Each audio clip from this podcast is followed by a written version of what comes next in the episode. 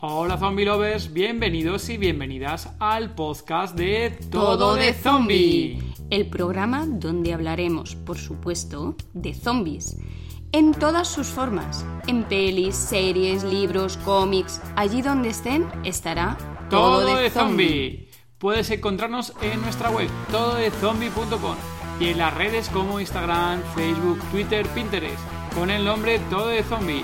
¡Comenzamos!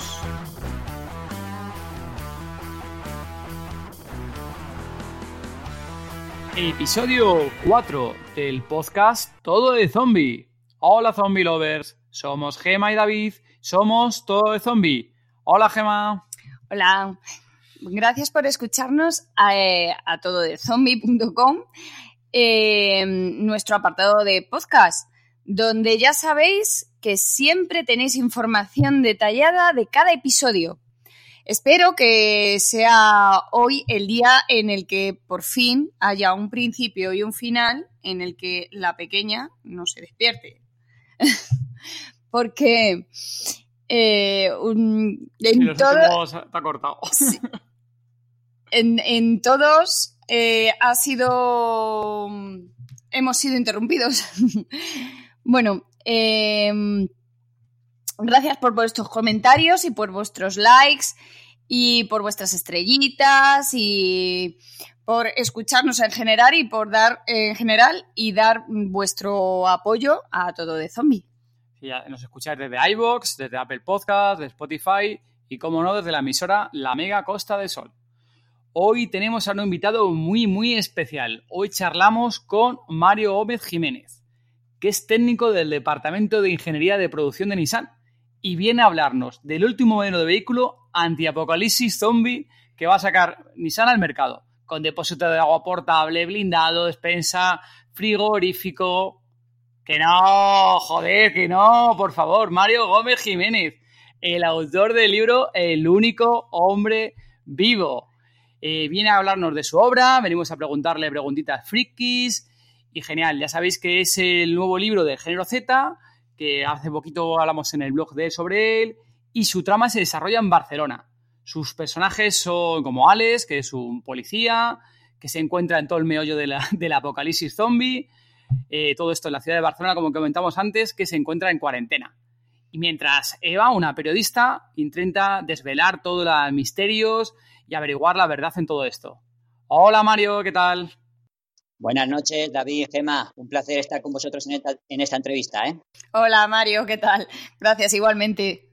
Bueno, Mario, cuéntanos antes un poquito así, hemos hecho una pequeña sinopsis ahí por nuestra parte de la obra, la pequeña coña de Nissan, del vehículo aquí de apocalíptico, apocalíptico, pero vamos, cuéntanos un poquito así de, tu obra. Cuéntanos así que, una pequeña sinopsis de la obra que quieras comentarnos. Bueno, en primer lugar decirte que los coches de, que hacemos en Nissan están bastante bien reforzados, así que los apocalipsis zombie eh, yo creo que los todoterrenos irían muy bien. ¿eh? y mencionando lo de la sinosis, pues bueno, ya lo has dicho tú bastante bien. el libro empieza pues que hay un, un brote de, bueno, lo que parece ser una enfermedad que hace que las personas se vuelvan violentas, el gobierno decide cerrar la ciudad con algunos de los protagonistas dentro y luego tenemos a otra, otra protagonista fuera que está intentando averiguar qué es lo que está pasando dentro porque eh, los gobiernos y los medios de comunicación lo ocultan. Ajá, vale, ok. Oh, pues, tiene muy buena pinta, Mario, el libro. Eh, así, viendo que lo cuentas, mm, ¿por qué motivo un zombie lover debería leer tu obra? Bueno, pues porque, bueno, si ya lees la sinopsis, ya te puedes dar cuenta de que va un poquito diferente a lo que estamos acostumbrados a ver y leer en el género zombie, ¿no?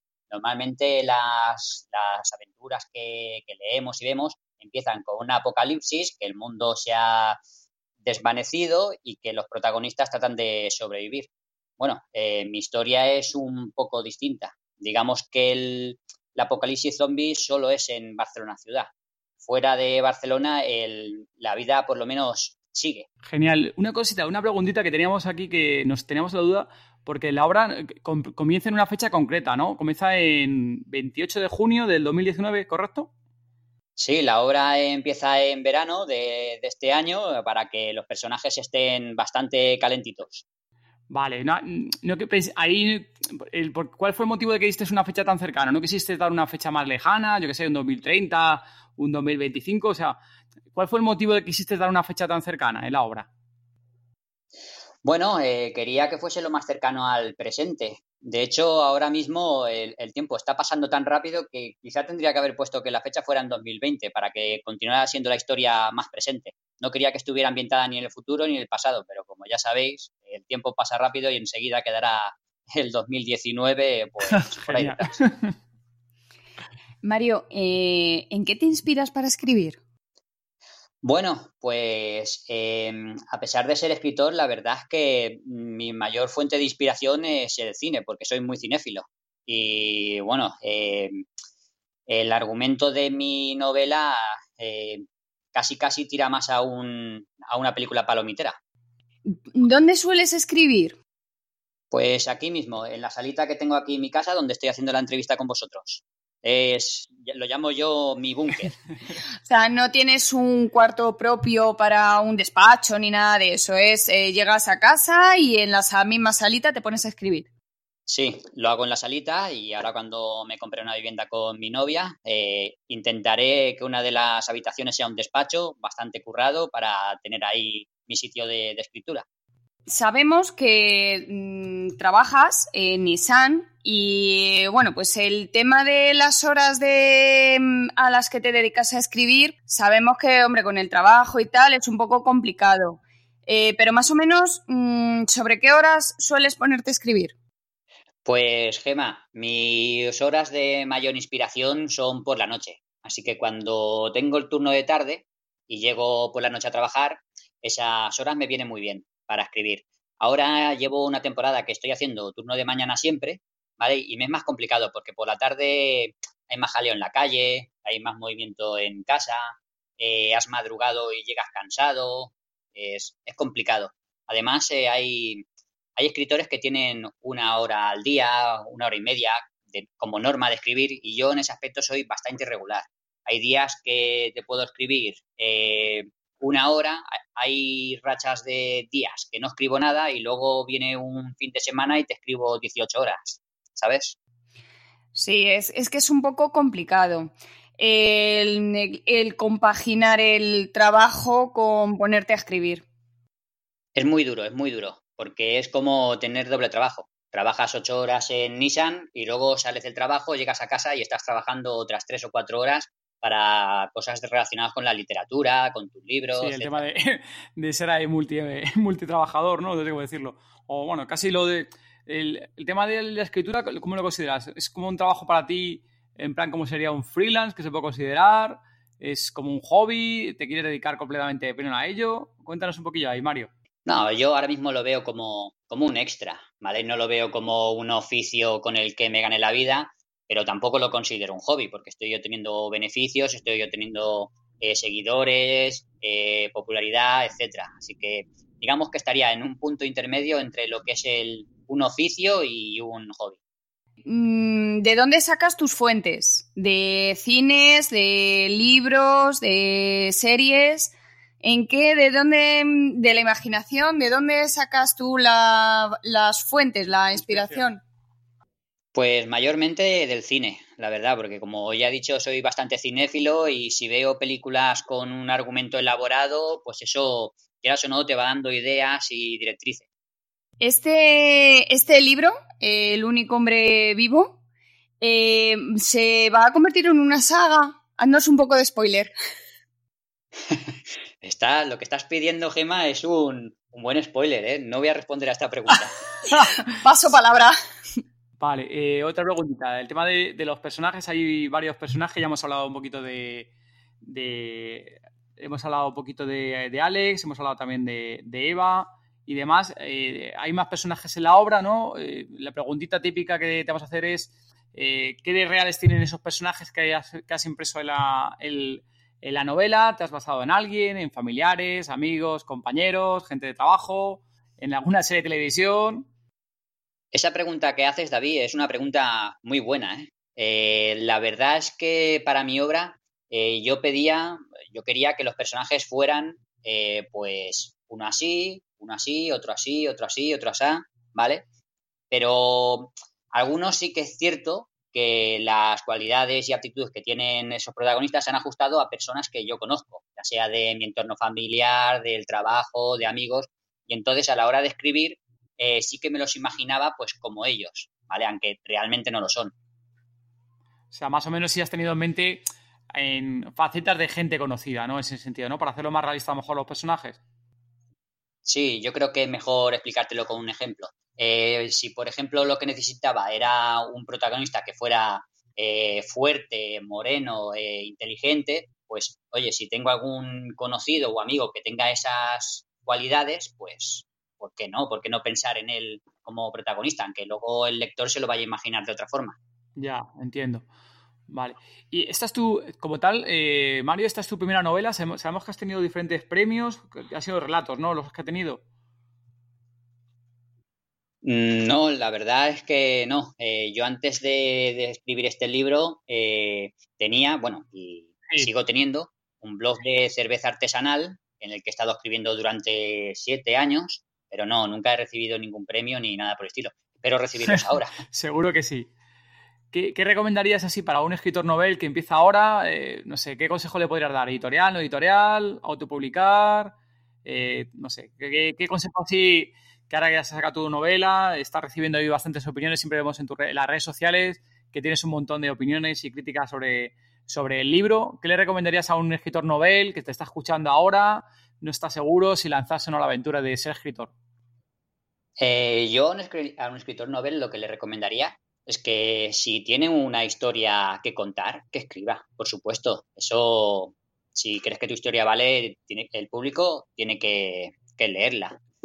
Y sobre el tema de editoriales, eh, a ver, yo eh, conozco Amazon, conozco muchos compañeros que han autopublicado en esa plataforma y bueno, yo lo veo un poco que, sé, es como pan para hoy y hambre para mañana, porque en Amazon va a ser difícil que estés en alguna librería o que te vayan a distribuir el libro, todo te lo tienes que hacer tú.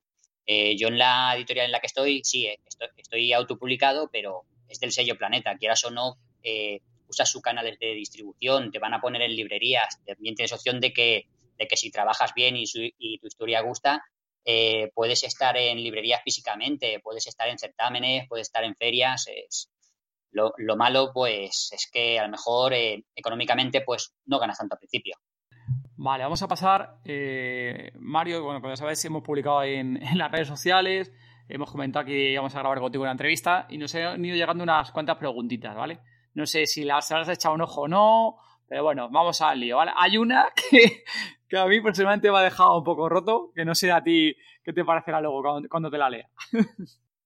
Eh, estupendo, no he leído nada y, me alegro porque así me a ver si hay alguna que me sorprende y, me hace sufrir. Vale, yo no lo he dicho lo de sufrir, ¿eh? le has puesto tú la palabra sufrir, ¿eh?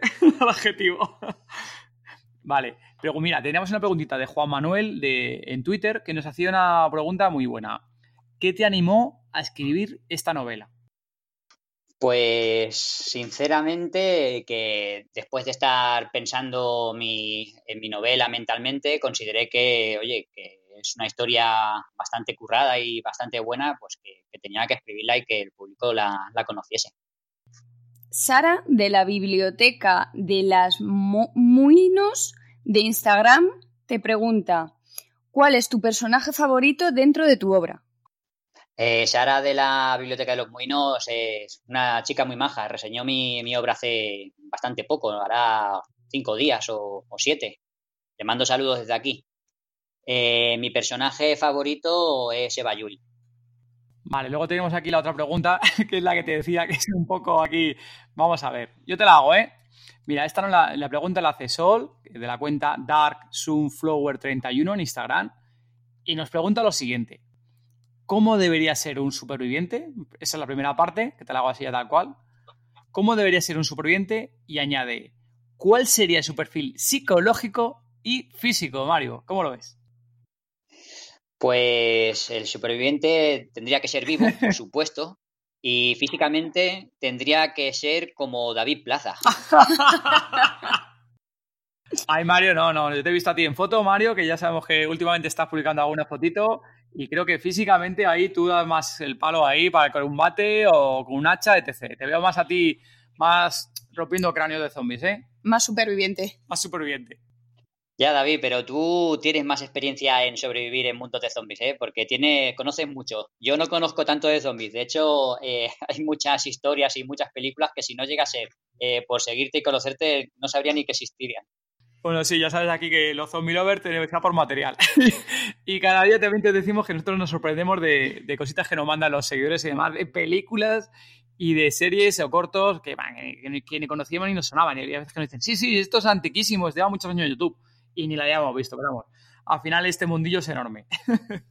vale, vamos a ir con otro tipo de, de preguntita, vamos a alejarnos un poquito de la, parte de lectura y demás, y vamos a centrarnos en las preguntas, oye, pues que a la gente también, también le, gusta este tipo de, preguntas. A ver, has comentado que eres un cinéfilo, que te gusta mucho el cine. Cuéntanos, por favor, Mario, películas favoritas que tienes en el cine. Ahora mismo sin zombies, ¿vale? Luego ya pasamos a la sección zombie. Peli favoritas tuyas del cine. Pues mira, eh, te voy a poner una que recientemente he visto, que es Terminator 2, que la vi el sábado, eh, la, habré visto 50 veces. Esa es una de mis películas favoritas. Eh, luego también me gustan las tres películas de Batman del director Nolan. Son, el argumento es brutal en cualquiera de los tres, es de lo mejor que se ha hecho. Y mi película favorita, mi película favorita es Aliens el regreso. Hostia. Muy buena. ¿Y de zombie? De zombie es 28 semanas después. Oh, también, también. Un clásico. una de nuestras favoritas. Esa es muy buena. Bueno, aquí algún, ya sabéis, bueno, aquí que sabéis que hay mucho zombie lover que es muy metódico, te diría que no es una película de zombies, que son de infectados, pero bueno. aquí para nosotros son zombies igualmente, ¿eh? Nosotros sí que no somos los que descalificamos que no son zombies. No hacemos ascos a nada. bueno, yo ahí querría decir algo. Y es que el género zombie eh, no solo abarca zombies muertos vivientes, pueden ser también poseídos, pueden ser enfermos, pueden ser mutantes, ¿vale? Al final el género zombie no, no es eh, no está dedicado a la figura, sino al tipo de obra. Sí, estoy, estamos completamente de acuerdo contigo. Vale, así, vale. De películas has contado así unas cuantas, de zombies 28 semanas. ¿Alguna más así? De, ¿Has visto, por ejemplo, Zombieland? ¿La última de Zombieland has visto? ¿Las cómicas no te molan? No, no, sí, las cómicas me encantan. El problema es que ahora mismo es complicado con el poco tiempo que tengo de reunir amigos, ir a echar unas risas al cine o, a la tele a, ver películas de ese tipo, pero que yo con Zombieland me lo pasa muy bien y ya con Zombie Party ni te digo. Zombie Party otra buenísima. buenísima, que eso la, siguen echando todavía en la televisión de vez en cuando, es muy buena. A ver, cuéntanos así, ¿y de series? Cuéntanos, Mario, series de zombies que ves, cuéntanos. Mira, eh, series de zombies, eh, la última que vi fue una que es, eh, tendrá ya unos años, que es la de, hostia, no, no me acuerdo el nombre, es la de los, las que están encerrados en el Gran Hermano y ahí el apocalipsis. Ah, eh, Set, creo que es, The Asset, esa más, el otro día creo que habló Gruche ella, ¿no? Es esa. Exacto, The Asset. Y de The Walking Dead me quedé en la temporada 6 y no he podido seguir porque el tema del libro y tal, pues me resta mucho tiempo. Las series es que ocupan tanto, tanto tiempo, con tantos capítulos de 45 minutos, que al final es, es complicado, es complicado sacar tiempo para escribir si ves series. Sí, es bastante complicado, dices tú, haces un maratón o no te pones al día en la vida. es, bastante complicado. Aparte, bueno, de Walking Dead que sigue sumando y sumando temporadas, es complicado luego ponerse al día. Además, eh, The One Dead, ¿sabes qué pasa? Que yo he leído los cómics, entonces eh, la historia de los cómics está mucho más currada, no hay tanto relleno, es, mola más. Al ver The Walking Dead en la serie se hace un poquito pesado y hace que tenga menos ganas de verlo. Pero bueno, que al ser de zombies que yo me lo trago. Para mí cualquier película de zombies es buena. de la de los cómics, ¿has llegado a leer todos los cómics? Porque sabemos que nosotros los cómics la verdad es que no los hemos leído pero sí que sabemos que se ha terminado hace poco recientemente. No sé si has llegado a acabar los cómics o, todavía está, hace falta números.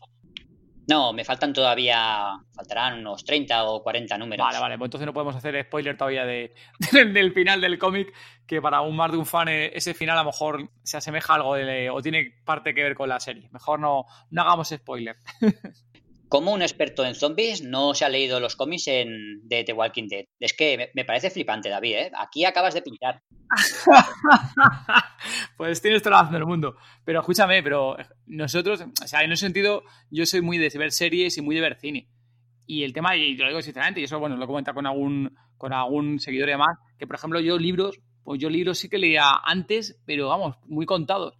Y la verdad es que el tema final, los libros, yo lo he ido dejando los libros y la lectura de cómics, que el cómics sí que leía poquísimo, no que no leí prácticamente nada. Gemma sí que ha leído más cómics de Marvel y de DC, pero yo los libros al final, la verdad es que me he vuelto mucho más cómodo y prefiero enchufarme una serie o una película que ponerme en el libro, aunque los libros están guay, pero no sé, me resulta más, más fácil leer una, ver una serie que ponerme a leer un libro, la verdad.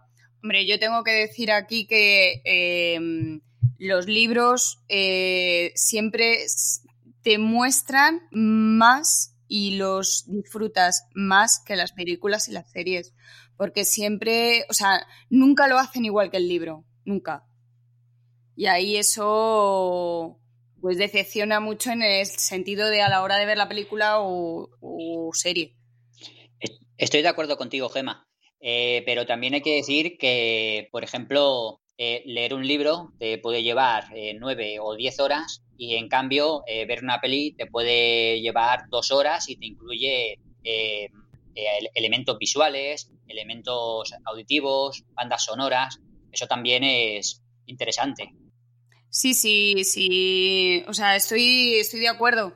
Pero vamos, que cuando ponen una, un, un libro que está escrito Em, lo pasan a la gran pantalla, siempre se sacan un montón de cosas de la manga y es que luego realmente no tienen nada, nada que ver con, lo que es el libro.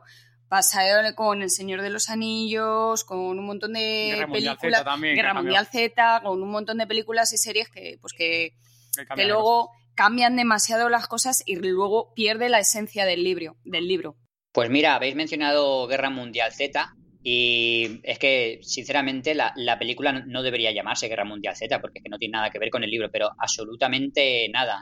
Lo único que tiene que ver es que va relacionado un poco así de periodismo, pero ya.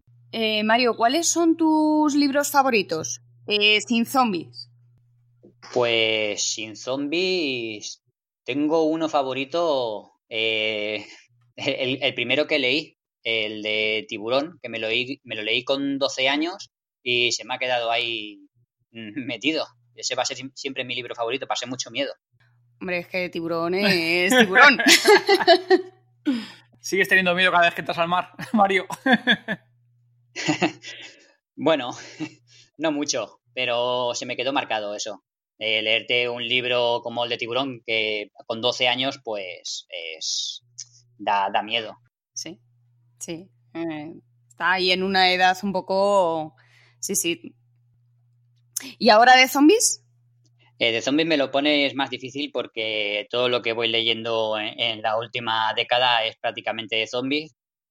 Em, yo... Venga, hay tus 3, hay tus top 3, top 5 ahí, como quieras, ¿eh? Por decir ahí cuántos quieras de libros. No te decimos que elijas el mejor, venga, los favoritos, hay unos cuantos. Mm, vale, pues Mira, el de Guerra Mundial Z, aunque es un libro lento, la verdad es que es tan original que hay que ponerlo en ese ranking. Luego también pondría eh, la saga de, los caminantes de Carlos Isi, que también es muy buena. Y en el top también pondría la saga de Apocalipsis Z de Manuel Loureiro, que muy, muy buena, muy buena. Sí, gran saga. No, la verdad que el, la verdad que el género Z está bastante bien se oyen muchos comentarios de que hay muchos libros malos y tal, pero a los que nos gustan los zombies, eh, aunque el libro sea esté justito o no sea del todo bueno, siempre le vamos a encontrar algo por lo que nos va a gustar y nos hará pasar un buen rato. Bueno, pues em, sabemos que no has escuchado los podcasts anteriores y llega el momento de las preguntas. ¿Qué sección, Gema? ¿Qué sección empieza ahora? La sección Apocalipsis. ¡Uh! ¡Qué miedo! Estoy temblando. Gema se está partiendo el culo ahora mismo. espera, que me ha entrado la risa, espera. Ha puesto la voz, le he dicho, pon una voz así más de miedo terrorífica y no te ha salido mal, está bien, me ha la voz. Es que yo no sé poner voces. Venga, anda. Bien, bien. lo, próximo será eh, tener YouTube ya a mano, todos los sonidos y voces y música de fondo de Tenebrosa. ¿Habéis pensado en eso? Luego lo, montamos ahora en el postmontaje, lo estamos metiendo por ahora en el postmontaje, pero sí, habría que hacerlo así, lo dices tú. Estaría guay para el directo.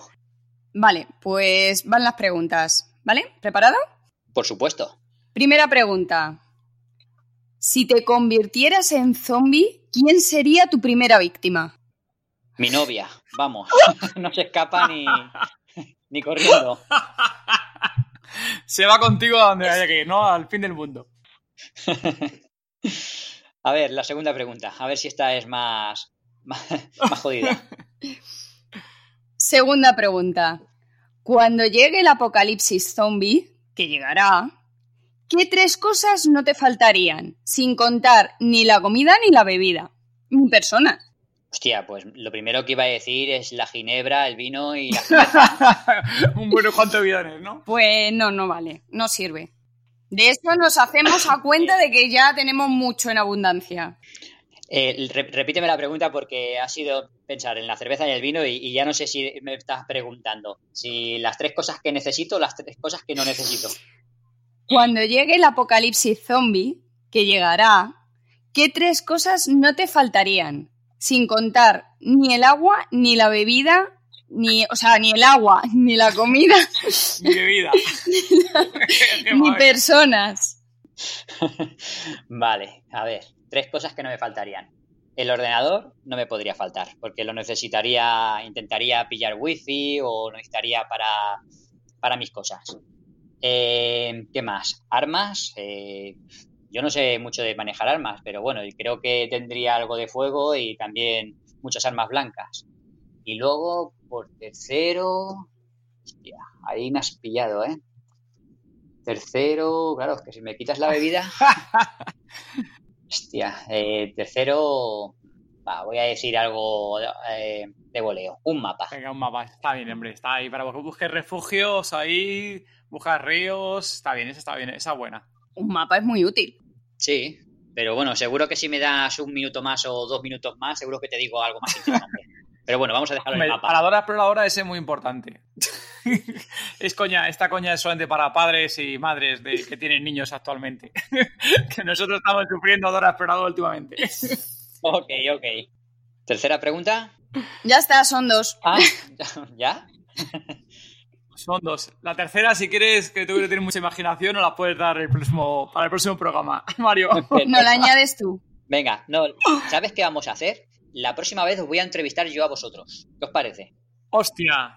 Bueno, cuando quieras. Vale, cuando quieras, pero avísanos que para ese día, uy, me voy a poner muy mala. yo, yo, yo, también os voy a preguntar qué cosas, qué tres cosas no te faltarían y os voy a joder con la vida. Eso, eso ya no, no lo vais a poder responder. Nosotros somos de Ron, ya te lo digo, ¿eh? Nosotros somos más de Ron.